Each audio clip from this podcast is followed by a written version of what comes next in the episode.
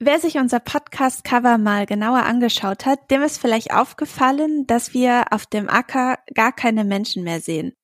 Es gibt zwar noch Maschinen, sowas wie eine Drohne oder eine autonome Maschine, die die Arbeit übernehmen, aber es gibt keine Person, nicht mal jemanden, der einen Traktor steuern würde. Und wir fragen uns, ist das ein realistisches Bild der Zukunft? Wird so unsere zukünftige Landwirtschaft wirklich aussehen? Werden wir, wenn wir zum Beispiel an einer Landstraße vorbeifahren, eine Herde von Drohnen fliegen sehen? Welche Rolle wird denn Robotik in der Landwirtschaft übernehmen? Oder ist es vielleicht alles einfach nur Quatsch und aus einem Science-Fiction-Film geklaut und hat überhaupt nichts mehr mit einer realistischen Landwirtschaft der Zukunft zu tun? Wir haben sehr viele Fragen und um all diese Fragen zu klären, ist heute Professor Dr. Cyril Stachnis bei uns. Er ist Sprecher des Exzellenzclusters Phenorob, in welchem neue Methoden und Technologien erforscht werden, um Pflanzen zu beobachten, zu analysieren, besser zu verstehen und gezielt zu behandeln, mit Hilfe von Robotik. Querfeld ein Podcast. Wir reden über die Landwirtschaft der Zukunft. Du hast gesagt, Du beschäftigst dich mit Robotik in der Agrarlandschaftsforschung genau. jetzt. Warum glaubst du denn, dass es so etwas wie Robotik dort braucht? Warum denkst du, muss sich die Landwirtschaft verändern? Je nachdem, in welchem Gebiet du unterwegs bist, also in welchem Land du unterwegs bist, und das unterschiedliche, können es unterschiedliche Gründe sein. Ähm, wir sehen halt schon ein paar Veränderungen jetzt. Also wir nutzen beispielsweise relativ viele Agrarchemikalien, die mhm. durchaus einen negativen Einfluss auf die Umwelt, auf das Agrarökosystem haben ähm, oder vermutet wird zu haben. Je nachdem, wen man jetzt fragt, kriegt man da ja unterschiedliche ja. Antworten. Aber dass es ganz unabhängig ist, das ist, glaube ich, eher unwahrscheinlich. Drücken wir es mal so aus. Und dann ist die Frage, wie können wir das denn verändern? Wir können das jetzt mit verschiedenen Dingen tun. Wir können sagen, wir benutzen überhaupt keine Agrarchemikalien mehr und machen das mit manueller Arbeit, also mit menschlicher Hand. Dafür stehen uns aber die Personen nicht zur Verfügung, die das machen können, machen wollen und auch bereit sind, für den Lohn, den wir zahlen, das zu tun. Und damit kann das nicht hochskalieren. Das können wir in kleineren Betrieben machen oder auf kleineren Feldern. Und äh, wenn wir eine kleine Anzahl an Leuten haben, die bereit sind, dafür einen höheren Preis zu zahlen, ist das möglich. Das wird ja auch in Teilen gemacht. Aber das wird sicherlich nicht sein, was wir in die Fläche skalieren können. Und dann ist die Frage, wie können wir das Gleiche tun, ohne den menschlichen Einsatz, den wir nicht haben, und ohne oder mit deutlich reduzierten Chemikalieneinsatz. Und da spielt Automatisierungstechnik eine Rolle und da ist da, wo die Roboter reinkommen. Denn wir können Maschinen bauen. Also man kann, muss sich einen Roboter jetzt nicht vorstellen wie äh, ein humanoides System, was zwei Arme, zwei Beine und, ein, und einen Kopf hat und äh, jetzt da übers Feld äh, läuft. So die Vorstellung ist sicherlich falsch, ähm, sondern das ist im Endeffekt optisch wahrscheinlich zwangsläufig vom Traktor gar nicht zu unterscheiden oder von irgendeinem Anhänger, der hinten dran hängt, der dann vielleicht irgendwann automatisch ohne Zugmaschine mehr fährt. Ähm, und das System mit Kameras beispielsweise ausgestattet ist, wahrnimmt, was dort passiert und dann Aktionen ausführt. Und das kann dann sein, dass man ähm, entweder sozusagen eine selektive Besprühung macht und einzelne Pflanzen nur besprüht, dass ich das ganze Feld ähm, einsprühen muss. Das kann eine deutliche Reduktion der eingesetzten Chemikalien mit sich bringen. Das könnten aber auch noch weitergehende Dinge sein, dass ich eine mechanische Vernichtung mache mit einem Stempel oder mit einem Art Messer, mit dem ich was wegschneide oder mit einem Laser wegbrenne. Das sind auch Sachen, die wir hier ausprobieren und damit rumexperimentieren.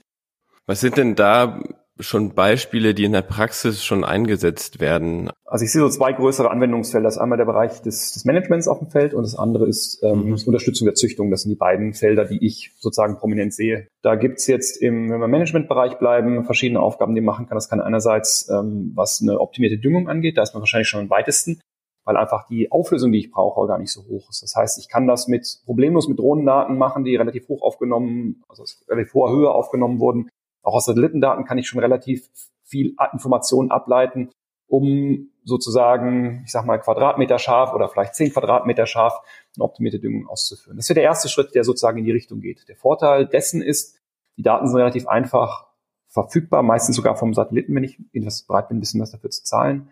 Ähm, und das kann aber noch ganz normal appliziert werden, indem ich eine Person habe, die Trecker übers Feld fährt und ich einfach ähm, sozusagen die Ausbringung ähm, positionsgesteuert mache. Das ist relativ einfach. Ähm, und das ist sicherlich das, wo man schon am weitesten ist. Und die Frage auch, wie viel man noch rausholen kann, wenn man das sozusagen weiterhin optimiert. Da wird sicherlich noch ein bisschen was drin sein, aber die Frage ist, wie groß da der Unterschied sein wird hinterher. Ähm, der nächste Schritt ist dann Unkrautkontrolle meiner Ansicht nach. Da gibt es natürlich auch Firmen, die das schon auf jeden Fall in einem erweiterten Prototypenstadion realisieren, äh, was dann so aussehen kann, dass ich ein Kamerasystem habe, was ähm, übers Feld geführt wird und was dann in Echtzeit äh, die Pflanzen erkennt, Unkraut erkennt, Klassifikationen ausführt, sagt, okay, das kann stehen bleiben, das soll weg und sozusagen diese Entscheidungen trifft. Das nächste, was am nächsten dran ist, wird sicherlich das Spotspraying. Also das heißt, dass ich wirklich nur die Unkrautpflanzen mit einem Herbizid beispielsweise besprühe und dadurch, ich sage jetzt einmal 75 Prozent Einsparungen erhalte, ähm, weil ich sozusagen einfach viel weniger sprühen muss. Im Züchtungsbereich sieht das ein bisschen anders aus. Das war die zweite Anwendung, die wir eben kurz angesprochen hatten.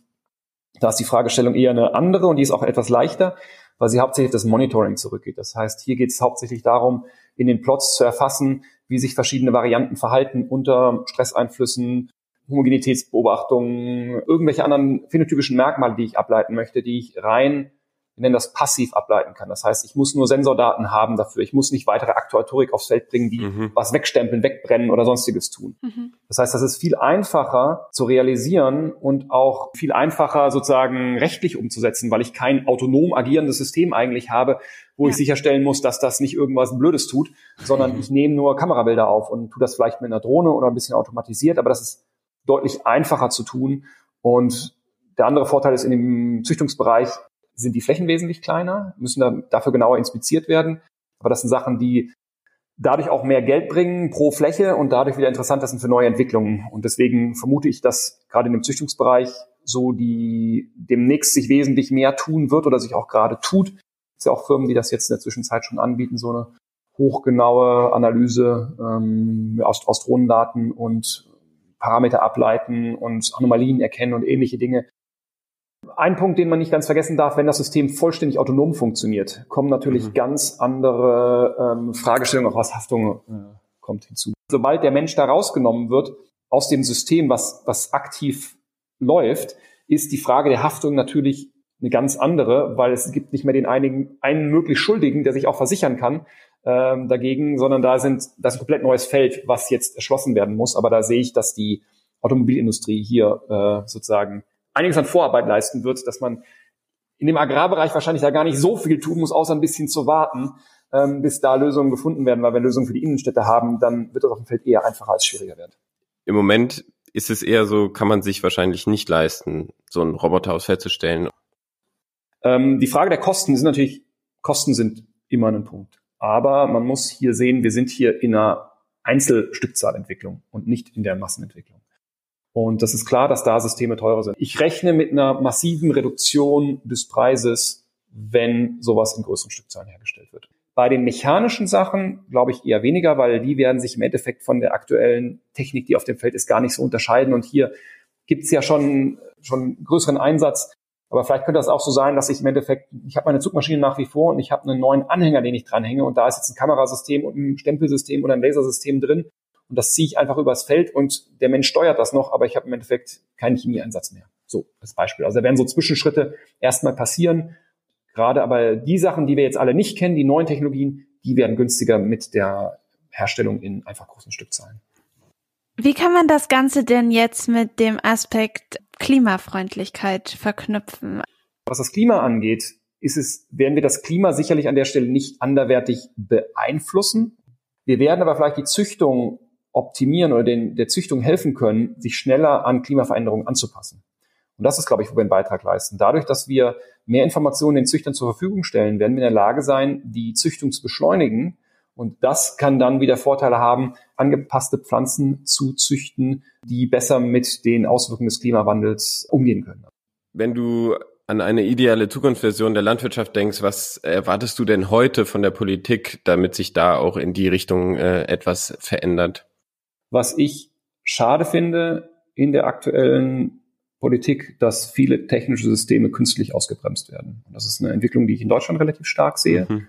ähm, dass viele neue Technologien wird eigentlich nur was danach gesucht, um das möglichst zu verzögern, nicht zu machen, weil irgendwelche politischen Interessen im Hintergrund spielen und die mhm. Technologieentwicklung eigentlich verhindern oder künstlich verlangsamen oder ähnliche. Und das ist eigentlich eine Entwicklung, die wir uns nicht leisten können. Und das ist unabhängig von der Landwirtschaft. Das Gleiche gilt auch fürs autonome Fahren ist ein so ein Beispiel, mhm. ähm, wo so viel verschlafen wurde in Deutschland. Und vielleicht passiert im Agrarbereich das Gleiche. Das kann ich, mhm. weiß ich noch nicht genau. Ähm, aber ich glaube schon, dass viele Dinge politisch einfach ignoriert werden oder kein Interesse dafür besteht. Und hinterher, wenn es zu spät ist, springen sie alle auf und sagen, ja, wir haben ja vor 20 Jahren schon gesagt, man sollte das tun, aber gemacht hat keiner was, unterstützt hat keiner die Systeme. Ja. Und ähm, auch regulatorisch gewisse Dinge mal zulassen. Also es geht gar nicht darum, dass man sagt, man, wir brauchen jetzt so und so viel Fördermillionen, um das nach vorne zu bringen. Das kann man tun, wenn das in eine, in eine Förderlandschaft reinpasst und das ist vollkommen legitim. Das muss aber jetzt gar nicht so sein, das behaupte ich gar nicht mal so, sondern eher geht es darum, regulatorische Hürden aufzuheben, die einfach, das ist so, weil wir das immer so machen und ähm, da wird sich auch nichts dran ändern und da gibt es gewisse Dinge, die mich äh, wahnsinnig machen können. Mhm. Und ich glaube, dass das eins der großen Punkte aus meiner Sicht ist, was Technologieentwicklung in Deutschland bremst.